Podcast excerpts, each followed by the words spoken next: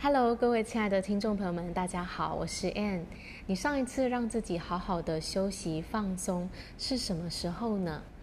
我觉得，嗯、其实我是一个不是很会放松的人啊、那我相信，其实蛮多的人可能也跟我一样哦。就我们身处的这个文化，其实比较啊、是努力工作的，但是没有很重视休息这件事情。我记得在国高中的时候，那时候假日啊都还要拿来读书，晚上回家也要继续的读书。所以，我们以前呢，我都会觉得好像工作努力是最重要的，休息是不重要。如果我想休息，反而好像会有一些罪。恶感啊！我是后来去到国外啊，到德国，他们呢发现说，哎，大家那边的人很重视休息这件事情。他们如果要放假的话，就休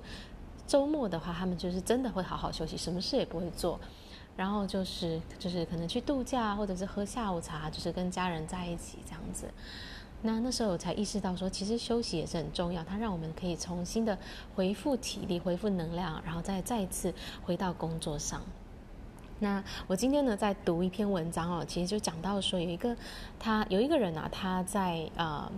啊、每一个月，他就是让自己过去的三年当中，每一个月呢都有一个礼拜的时间是去度假的。那他说他调整这样的一种模式之后啊，他的这个产出，他的这个效能哦，比一。过往提升好多好多，就是这个让他就是度假这件事情，让他重新哦，就是恢复能量。他当他回到他的工作岗位的时候，他有好多好多的新鲜的点子，很多突破突破性的想法产生哦，那让他可以马上去执行。所以他是在说，其实这个休息、这个度假的时间是反而是让他效率效能增加的这个一个方法。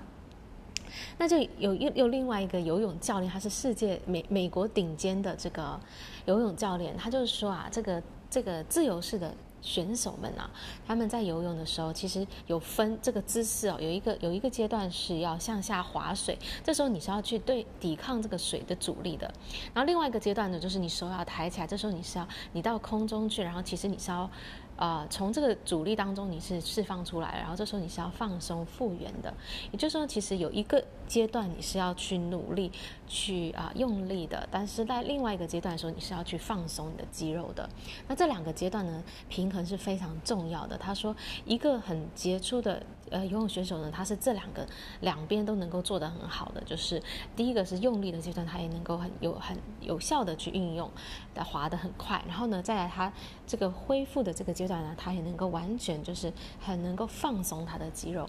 那说，如果一个人他在这个用力的这个阶段很努力很努力，但是他没有办法在放恢恢复的阶段好好放松的话，他是不会有很杰出的表现，他的效率是不会很高的。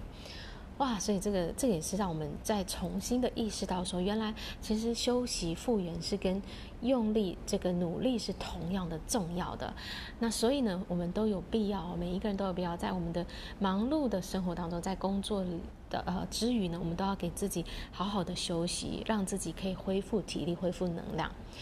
所以啊、呃，我现在呢，就是都给自己一个，就是设定一个，就是。啊、就是我想要的规律哦，就是每一个礼拜有一天的时间，我是让自己无所事事的放松下来，然后真的是可以啊、可以不用没有任何想要就是必须要做的事情。